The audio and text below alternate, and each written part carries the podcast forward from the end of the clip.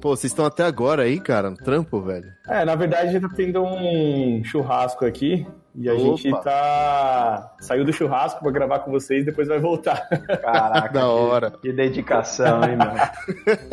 é, tem que agradecer mais ainda agora. É, boa, legal, cara. O Edu tava ali rebolando no funk, teve que parar.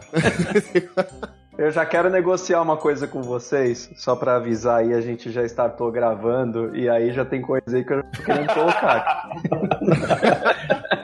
Que é, FDP, cara. É pode, pode mandar bala, não tem, não tem crise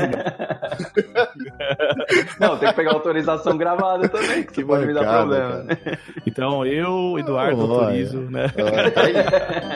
É um contrato falado aí, né? Exato. Olá, eu sou o Renato. E eu sou o Dair. E você está ouvindo o Conversa Ágil.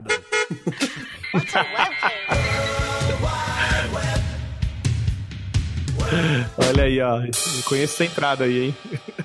Ficou bom, hein? Olha a gente se apropriando aí da introdução aí. do Dev na Estrada aí, é cara. É verdade. Bom, queria agradecer a presença do William Arantes e do Edu Matos. O Edu Matos, ele é um dos integrantes aí do podcast Dev na Estrada. Cara, muito obrigado aí. Eu sei que foi meio de última hora e eu sei que os caras estão aproveitando aí é um churrasco. Pô, meu, obrigado mesmo por, por aceitar falar com a gente. De verdade, a gente queria isso já há algum tempo, viu? Então a gente tá meio que realizando aqui um desejo até mais mais antigo, assim, de falar com vocês. Curto demais o podcast de vocês também. Da hora, valeu por chamar a gente aí. Parabéns pela iniciativa de começar um projeto desse. A gente sabe que é super complicado manter e, e dar sequência, né? A gente sabe que não é um negócio super fácil, não. Então, parabéns pela, pela força de vontade aí, pela coragem de pegar esse projeto aí para fazer. Muito bom, bem legal. Eu também agradeço aí pelo convite. Eu não sou nem do Dev na Estrada, nem da Conversa Ágil, mas eu estou aqui de perto dos dois. E bora aí bater um papo legal sobre agilidade. Show. Como que vocês se apresentariam aí para quem ainda não conhece vocês? Bom, sou Eduardo Matos, sou programeiro, né, há uns, há uns tantos anos aí, já quase duas décadas já, né, não quero falar a idade aqui, né, para não entregar, é, mas. Não, mas peraí, só fala a primeira linguagem que você aprendeu aí já. já... A primeira linguagem? É, fala aí. A primeira linguagem que eu aprendi, cara, foi. Não é linguagem, linguagem de marcação vale, HTML? Boa. Vale. Qual versão? Aí já dá pra sacar já. Nossa, cara. Eu lembro que tinha aquela 4.0, mas é a única que eu lembro de versão, mas quando chegou HTML5 foi a revolução né? Meu Deus do céu. Boa. Então você passou essa revolução, já deu pra sacar mais ou menos já, como é que já. era. Tristeza. Mas é isso, eu tenho papel aqui de CTO no, no Get Ninjas. Enfim, tô entrando nesse mundo de agilidade algum, alguns aninhos aí, tentando descobrir coisas e mais coisas. E cada dia tomando um mind blow aí, né? Tipo, tomando tapa na cara da agilidade aí. eu sou o William Arantes, também sou desenvolvedor aí tem pouco mais de duas décadas. É, já adiantando aí a pergunta do Zaire, minha primeira linguagem no computador foi Basic, mas antes disso eu já programava numa calculadorazinha científica Cássio que eu tinha, antigaço. Pô, da hora, cara. É. Eu não sabia que dava pra fazer isso. Dava, dava pra fazer uns, uns programinhas. Hoje eu tô também aqui no Get Ninjas como desenvolvedor. Passei aí alguns anos empreendendo, os últimos sete anos. E aí, quando eu descobri agilidade, bastante coisa mudou.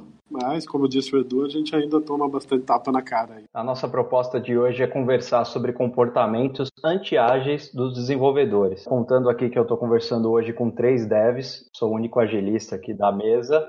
Então vamos ver o que sai. E eu queria fazer o convite aí para vocês, quem queria levantar o primeiro comportamento anti-ágil aí para a gente puxar esse assunto. Eu posso falar um. Manda aí, Odair. A primeira disfunção, que até eu fiz muito, e eu vejo também muitas pessoas desenvolvedoras fazendo, é a primeira opção de solução ser uma solução mirabolante. Queria saber de vocês aí, vocês concordam ou discordam? Eu diria que é uma luta contínua, assim, né, de quem trabalha com desenvolvimento. De tentar não se apegar na solução, até naquele termo que a gente tem falado, até a gente gravou um episódio sobre isso, né, de big design upfront, né, de desenhar a solução que ainda está por vir, né?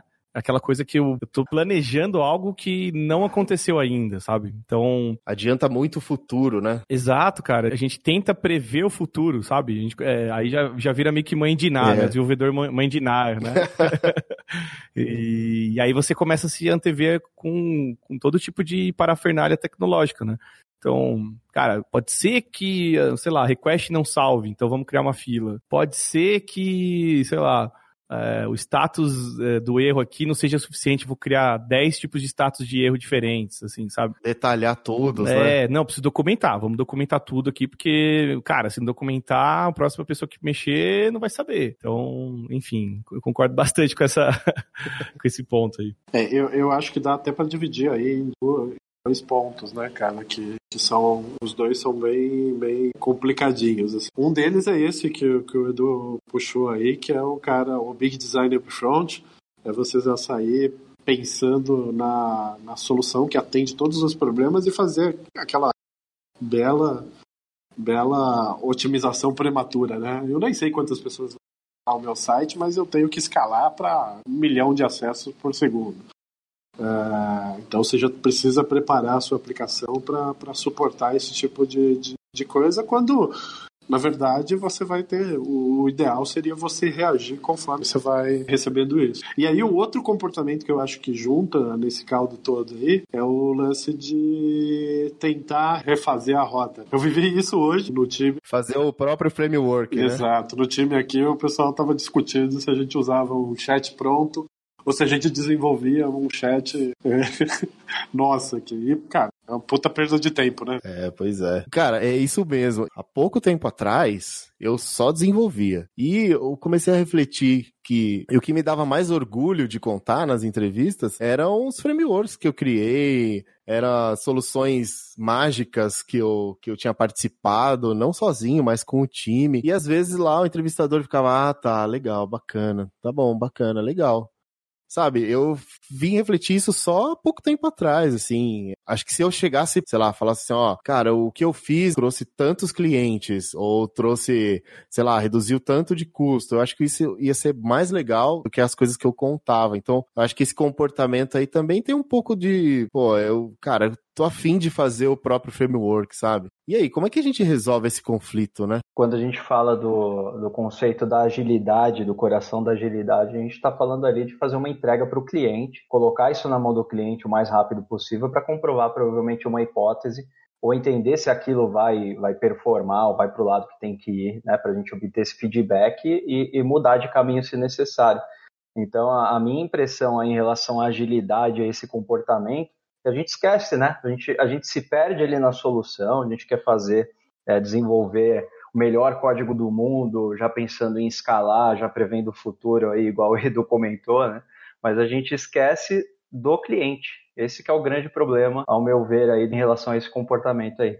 É exatamente isso, eu concordo bastante. E o problema é que, assim, ó, por exemplo, na empresa a gente é um marketplace, a gente acaba tendo uma distância um pouco grande, assim, né, do, do profissional que usa a aplicação, né?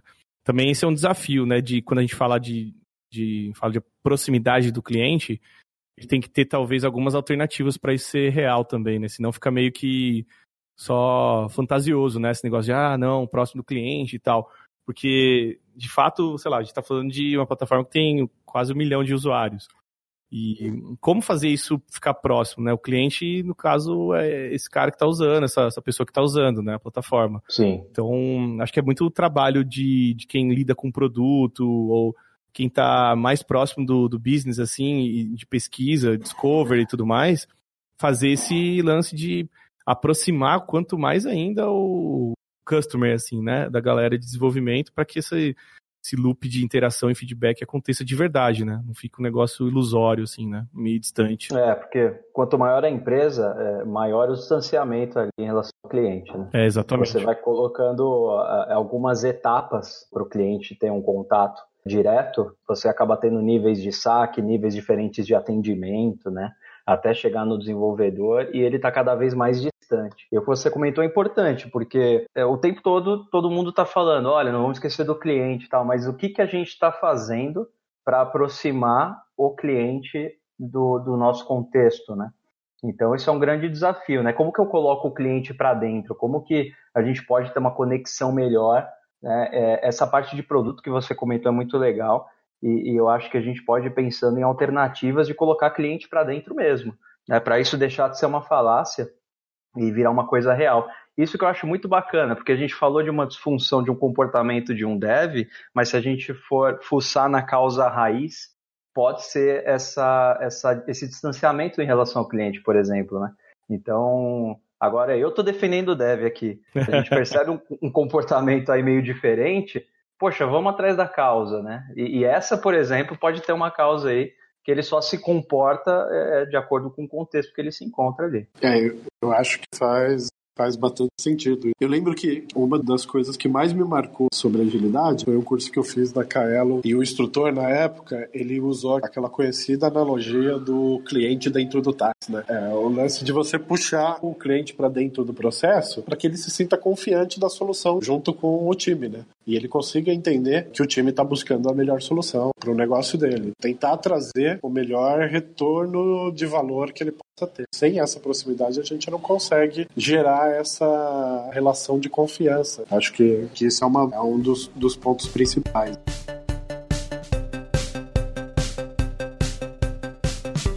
Cara, eu queria puxar uma outra, jogar na mesa aqui. O desenvolvedor, ele vende muito a questão da agilidade nas entrevistas, etc., no discurso, mas no dia a dia, quando você precisa de, de comunicação, transparência, é, uma pessoa que trabalhe pelo time e não de forma individualista, ou que colabore com soluções ali é, melhores para comprovar hipóteses, ou seja, o mindset ágil ele acaba não acontecendo. Eu queria a opinião de vocês, se vocês percebem isso acontecendo é, bastante, ou seja, pessoas, desenvolvedores muito mais no discurso do que no comportamento ainda, pelo momento que a gente está vivendo hoje em relação à agilidade no mercado. Eu acho que sim, cara. Eu acho que a gente tem uma crise aí de, de afastamento assim do, do movimento ágil, pelo menos na minha visão é, da galera de desenvolvimento no geral, assim, né? Uhum. E, e aí eu acho que fazendo um pouco de, de meia-culpa aí, né, no, nesse sentido, eu acho que os movimentos de agilidade um pouco mais antigos, cara, eles focaram muito nas práticas, né? E pelo menos algumas, algumas das pessoas focaram muito nas práticas da agilidade, né? Então, é, foi muito evangelismo de framework que aconteceu, né, alguns anos atrás aqui, pelo menos dos times que eu, que eu participei, assim, empresas que eu passei, tinha um, uma aplicação das metodologias ágeis no geral, sem muito sentido, assim, no contexto das, dos times, né? E para mim isso foi um causador desse distanciamento, assim, de, de até um ranço, assim, né? Quando você fala de agilidade para alguns devs, a galera até meio que, que é, criou uma, uma, uma figura, assim, do, de agilidade como se fosse algo desnecessário mesmo, né? Então, inclusive até tem um, um desenvolvedor famoso aí que soltou um, um, vídeo aí, né, que o Agile tava, já é bullshit e tal. Né? Não sei se vocês acompanharam isso aí. Com certeza. então, e aí, então, para mim, acho que é aquilo, cara. Ele, ele tá sintetizando o sentimento de uma galera, assim, sobre agilidade, né? Então, é, embora o jeito que, que foi a mensagem foi passada foi muito mais de gerar um pouco de buzz e um pouco de fazer um clickbait ali, né? É, algumas coisas, reflexões que ele solta ali, até que se a gente for para pensar, faz sentido, né? É, é muito.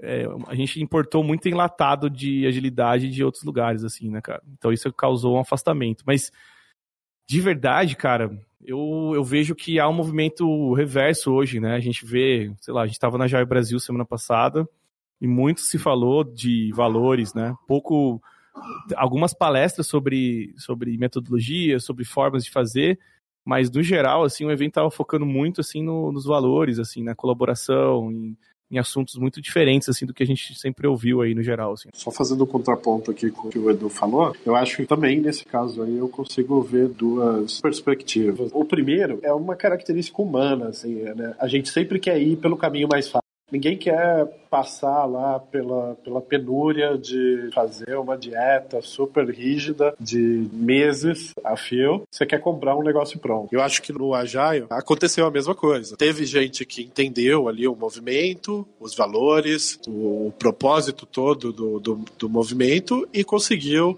é, internalizar essas coisas para extrair melhor do do, ágil. E teve gente que queria comprar uma fórmula pronta. E aí muita gente acabou seguindo ali por uma metodologia, na maioria das vezes um Scrum, que era feito de uma forma totalmente mecânica, porque todo mundo estava fazendo, esse era o novo jeito de fazer software. Então acho que tem um pouco disso aí. E o segundo ponto, a segunda perspectiva que eu trago aí para a discussão é, é a nossa dificuldade de é, de lidar com mudanças, né? Também uma característica humana. A gente acaba sendo um pouco mais reativo. Como eu falei, lá no início do cast, assim, eu, eu descobri o ágil e isso mudou a minha vida. Assim, foi uma explosão de cabeça, assim. Eu, eu falei, caramba, como assim? Como que as pessoas estão fazendo essas coisas? E, e faz muito sentido pro que, pro, pro que eu estava vendo. Mas foi num contexto que não foi uma imposição. Aí eu fico imaginando para aquelas pessoas que estavam no, no contexto, estava desenvolvendo software da forma como sempre desenvolveu nos últimos 10, 15 anos, e aí chegou um pessoal e falou, não, agora a gente vai fazer dessa outra forma aqui, que é o que está dando certo. Então, de novo, é aquela característica humana, a dificuldade de aceitar uma mudança. Sim, total. É, e, e principalmente, cara, quando, quando a gente fala de valores, né? É, isso é o que mais pega para mim hoje, assim, né? Do lance da, da melhoria contínua no geral, é muito distante da realidade da galera, né? Então você acaba criando uma barreira já de. Ah, eu, eu me, me entrega o que eu tenho que fazer aqui, porque só me fala o que eu tenho que fazer, sabe? Começa a criar comportamentos desse tipo, né, no desenvolvimento, né?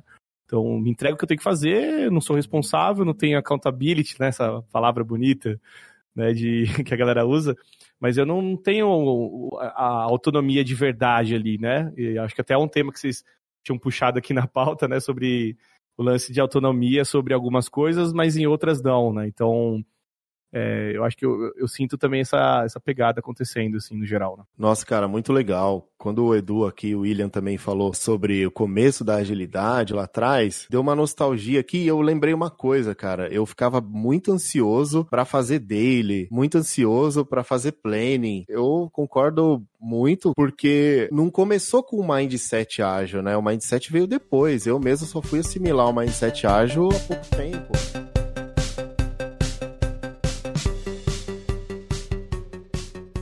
Eu queria fazer uma pergunta pro William. Por que pro William, né? Ele falou que foi dev bastante tempo e é dev até hoje, então tamo junto. William, você já foi o herói da sprint, cara? Até ontem. Não, brincadeira. Eu ainda luto diariamente com isso, né? Uma ótima pergunta aí. Porque eu acho que esse talvez seja o maior comportamento anti-ágil que a maioria dos devs tem, né? A gente gosta muito de resolver problemas. Eu, eu não sei, não sei você, mas eu é, me tornei dev porque eu gostava de resolver problemas. Gostava de pegar um problema e tentar achar uma solução para eles. Isso antes de programar, eu gostava muito de matemática e gostava muito de resolver problemas matemáticos. Então, sempre foi uma característica minha tentar resolver um problema. E aí, no desenvolvimento, é um prato cheio. Você sempre tem muitos problemas para resolver. E aí é muito fácil você acabar batendo no peito e puxando, puxando a responsabilidade e falar: daqui que eu vou entregar isso. Uh, às vezes até achando que você consegue ser um super-herói, né? Mais do que um herói. Acho que assim como a gente falou lá no episódio do Live na Estrada, que o Edu estava comentando, eu acho que esse é um tipo de comportamento que a gente tem que lutar todo dia. Mais ou menos como aquela pessoa que é alcoólatra, se tornou alcoólatra e que ele, que ele tá passando por um tratamento. Todo dia tem que lembrar de só por hoje não vou ser o herói, só por hoje eu não vou bedufar. Faz uma semana que eu não sou um herói. Exa exatamente. E nosso recorde é uma semana. tipo isso. Boa. É, cara, e tem uma questão do herói, né? O herói ele vira vilão muito rápido, né, William?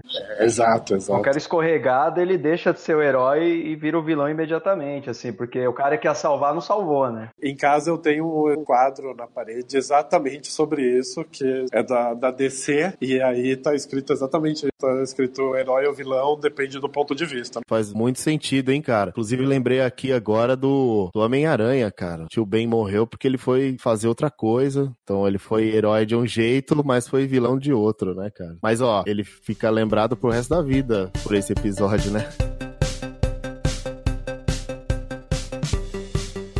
Edu, você comentou sobre autonomia, né? Autonomia do desenvolvedor. E eu aposto assim que a grande maioria dos times que você trabalha, assim que a gente trabalha no dia a dia, os devs eles querem autonomia. Só que muitas vezes quando essa autonomia é dada, a coisa também não acontece ou existe esse comportamento que você comentou de, poxa, só me fala o que eu tenho que fazer, é toda a autonomia que eu quero. Então aí também tem um problema de qual ambiente que a gente precisa fornecer para esse desenvolvedor. Ter essa autonomia depende muito do mindset dele também. Queria saber a sua opinião, depois a do William, do Daí tá aberto aí para todo mundo, o que, que vocês acham em relação à autonomia do desenvolvedor? Se a galera compra isso ou se isso acaba trazendo uma responsabilidade muito grande e acaba sendo refutada pela galera? É, uma boa pergunta. A gente acha que autonomia é muito libertinagem no sentido de não, não haver nenhuma restrição, assim, no mínimo de algum acordo, assim, sabe? Por exemplo, quando, quando eu vejo falar sobre autonomia de desenvolvimento, eu sinto que as pessoas é, ah, eu vou, vou fazer qualquer história aqui que eu quiser, vou pegar qualquer coisa aqui, e tem um sentimento, talvez nem dos desenvolvedores isso, mas da galera que acha que dar autonomia para as pessoas vai causar essa falta de senso de propósito, assim, né? Para mim, é muito claro que quando não há esse propósito bem definido, né? Quando eu falo propósito é do, do, que, do que eu estou fazendo, né? O que, que eu estou realizando aqui dentro da, do meu time e o que, que eu estou entregando de valor. Quando não tem essa clareza, não dá para existir autonomia, sabe? Que, de fato, se eu não sei o que eu tenho que fazer, o quanto isso que eu estou fazendo impacta meu cliente final, como é que você pode criar um ambiente de autonomia, assim, sabe? Então, para mim, a premissa de autonomia é você ter bem claro a definição da visão e propósito do que você está fazendo, assim, no time, né? E, e, no geral, cara, eu não vejo isso acontecer e aí fica essa disfunção, né, entre é, esse assunto, assim, né? Do que, que é ser realmente autônomo. E tem muita gente que confunde autonomia com autogestão também, né? Porque é, autonomia é. Você pode usar para. É tão amplo que você pode usar para co várias coisas, né? E a autogestão já não. Autogestão é um negócio que permeia a gente é, em ambientes que, que a gente deveria diminuir um pouco daquela carga hierárquica, né? Aquela carga de que eu preciso de uma aprovação de alguém para fazer alguma atividade, né? Então a autogestão, ela permeia esse assunto de autonomia. É uma linha muito tênue, assim, né? Eu concordo bastante com os pontos que o Edu trouxe aí. Eu acho que os times que não são autônomos dificilmente vão entregar um bom trabalho. Até fazendo um jabá para vocês mesmo, o episódio de vocês, acho que é o primeiro episódio, né? Que é com o Matheus, sobre Management 2.0. Pô, que belo jabá, hein, William? Valeu, cara. É sensacional esse episódio episódio e acho que o, o ponto que me lembrou ali enquanto o Edu estava falando é exatamente sobre alinhar as restrições, né? Você definir, você dá autonomia, mas alinhando as restrições, falando, ó, essas são as restrições, esse é o budget que a gente tem e você tem a autonomia, a gente vai fazer desde que seguindo essa, essa e aquela restrição. Só comentando sobre ferramenta, uma coisa que eu acho que pode ajudar muito, o William comentou aí do Management 3.0, né? É, eu gosto muito do Delegation Poker,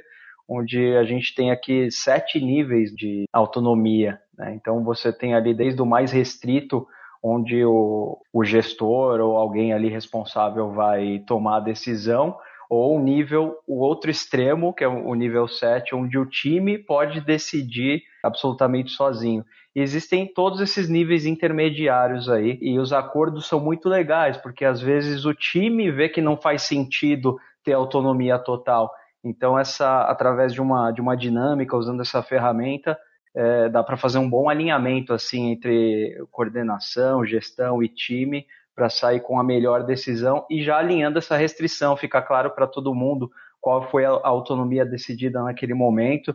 E isso pode mudar com o tempo também, mas é uma ferramenta que eu recomendo aí, acho bem bacana. Mas tem um outro lado aí também, eu acho que vocês falaram muito sobre autonomia, isso é muito bacana, é legal ter autonomia, também não é 100%, como o Edu falou aí também, não é bagunça. Mas quando não se tem autonomia, tem um outro problema também, que a culpa é sempre do chefe, né? Opa, e quando eu não quero autonomia para poder culpar o chefe? É, mas aí, aí que tá, né, cara? Aí é o lance do cover your ass, né, cara? Que a gente fala aqui, né, do... É, a gente até brinca assim, né? Falou, não, isso, isso aí quem, quem fez, né? A arte de achar o culpado, né? E eu acho que, para mim, volta, volta a dizer aqui que, de novo, quando há uma desconexão do, do que, que eu tô fazendo, do propósito que eu tô fazendo aquilo, aí você tem um reflexo de falta de autonomia, falta de, de ownership e falta de aprendizado, principalmente, né? Quando eu, eu, eu tô fazendo coisas por fazer, eu viro aquela metáfora da engrenagem, né? Eu sou uma peça, eu só trabalho aqui, né?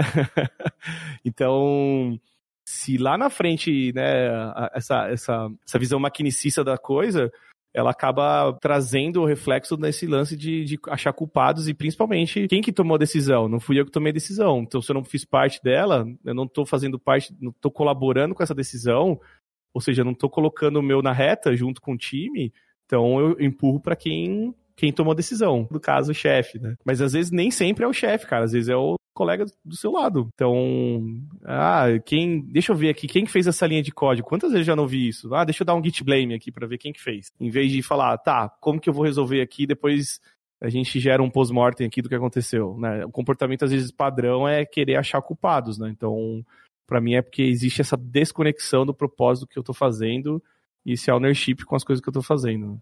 E acho que tem que ter um ambiente seguro, né, também. Acho que também aí vai um pouco da facilitação do Agile Coach, né? Deixar pro Renato essa aí, que ele acho que faz isso todo dia. O Agile Coach, ele ajuda com a visão dele, mas quem vai trazer esse ambiente seguro aí, sem dúvida, são, são ali os gestores, os responsáveis, né? A liderança. E a liderança, ela traz recados no dia a dia através dos seus comportamentos. Isso é muito importante. Não adianta um líder chegar pro time e falar, olha, aqui tá tranquilo, pode errar, o discurso ele, ele funciona muito bem, mas na menor oportunidade de demonstrar outra coisa, como esse exemplo aí que o Edu deu, né? Aconteceu um, um erro aí, poxa, primeiro vamos ver quem é. Às vezes isso parte do líder, e isso já dá um recado que esse ambiente não é seguro. Então, o líder ele tem a, a, capacidade e a responsabilidade de tornar esse ambiente seguro, não só no discurso, mas através de pequenos recados que ele acaba dando no dia a dia através das oportunidades que surgem. E o Agile Coach, com certeza, ele entra com essa visão e ajuda nesse sentido para esse ambiente se tornar mais seguro e as pessoas ficarem mais confortáveis. É, bom, eu ia puxar esse assunto mesmo, assim que o, que o Odair falou, que também não dá para a gente ter ownership e autonomia se a gente não tiver um ambiente seguro. Um ambiente que as pessoas se sintam seguras para errar. Ele precisa ser um ambiente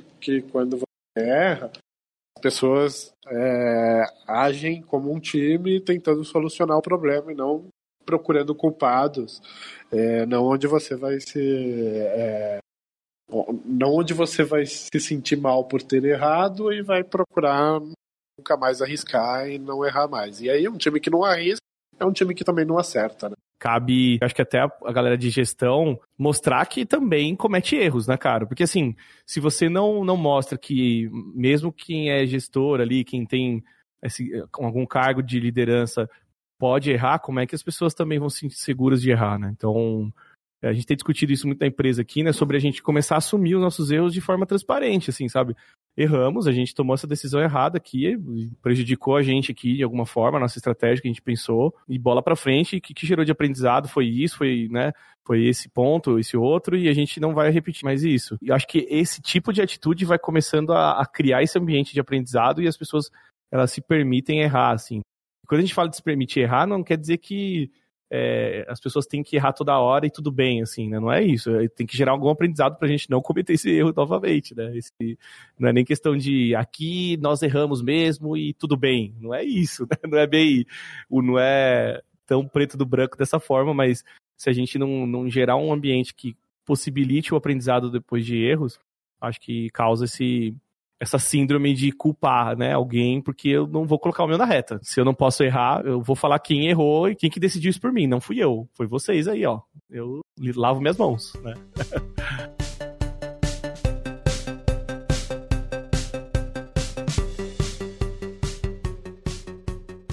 Tem um outro comportamento aqui, queria discutir com vocês a causa raiz disso seria ser T-Rex na hora de testar e resolver bugs ou incidente, né? O famoso braço curto. Né?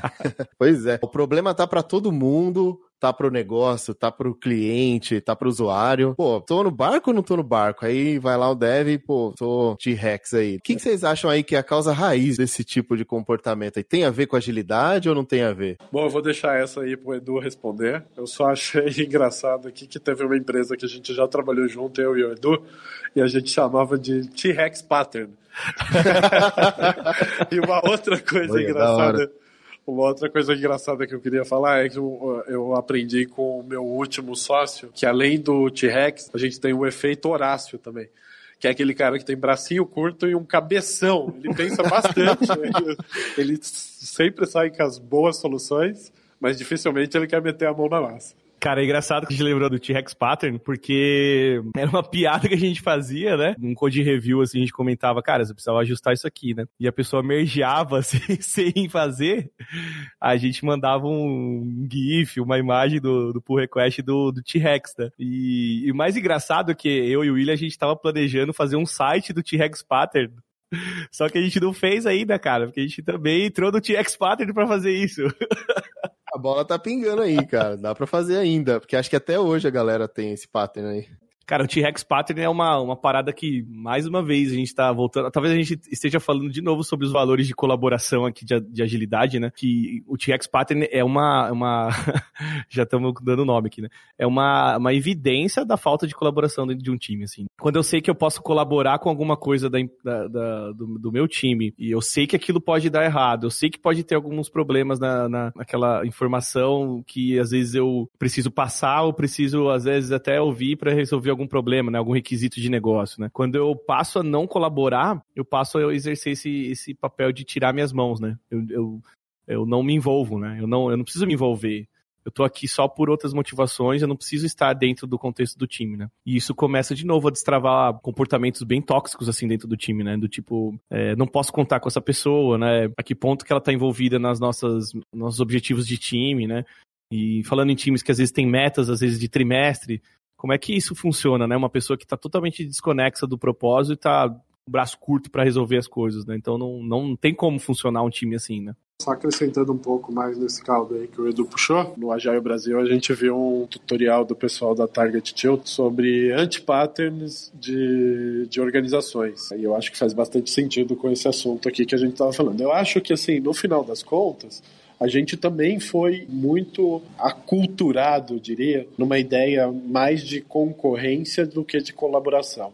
E aí a agilidade traz um pouco mais desse ponto de vista de colaboração, da gente agir como um time. Mas até bem pouco tempo atrás, ainda hoje, em muitos ambientes, a concorrência é mais forte do que a colaboração. E aí eu acho que isso acaba impactando bastante também aí no comportamento dos times. Né? É engraçado que assim, a gente vai levantando as disfunções dos desenvolvedores, mas a cada questão que a gente coloca aqui, a gente percebe que é o contexto que ele está inserido, são ali as características da liderança, a forma em que as metas são estabelecidas, muitas vezes como os desenvolvedores são medidos também vão gerando comportamentos disfuncionais. Então tem umas questões interessantes aí, né? Sim, cara, tem aquele, aquela imagenzinha do True Agile, né? Que fala sobre o fluxo de, de agilidade, né? Que muita gente acha que o que desenvolvimento ágil é, é só no desenvolvimento, né? Do software, né? É só codar. É só ter um quadro to do do Indani ali que, nossa, nós somos ágeis, né? E, cara, tem todo um contexto de como a estratégia é definida, como as ideias surgem, como as, as validações de hipóteses vão, vão acontecendo, é, como a gente pensa em entrega é, rápida e feedback rápido do usuário, interação rápida, no sentido mais de, de funcionalidade, né? Porque às vezes a gente quer planejar um mundo perfeito.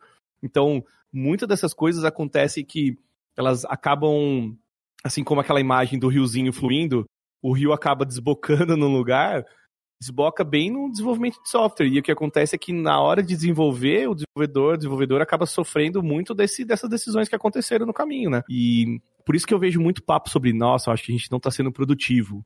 Não tamo, a gente não está sendo produtivo aqui, tem algum problema, né? E aí quando você vai ver, você vê várias decisões que foram to sendo tomadas estratégia mesmo de produto e de negócio que sabe, destravaram muito mais esse, essa complexidade que não precisava ser feita, né? Então, muitas dessas disfunções eu concordo muito com você, né? De, de que grande parte dessas disfunções que a gente está falando são reflexos de decisões erradas de, de, estratégia de negócio mesmo, né? Que são tomadas. Né? Bom, cara, o papo tá super legal. Acho que a gente podia prolongar muito aqui, mas a gente chega aqui para nossa última etapa do episódio, que é o nosso momento jabá. Nesse momento aí vocês podem ficar à vontade, trazer o recado, o jabá que vocês quiserem. Boa, eu vou deixar o jabá do Dev na Estrada aí, né? Mas é, não tem como não fazer, né? É, entre aí no Dev na Estrada .com.br para falar sobre desenvolvimento. Tem várias tretas lá que a gente puxa também.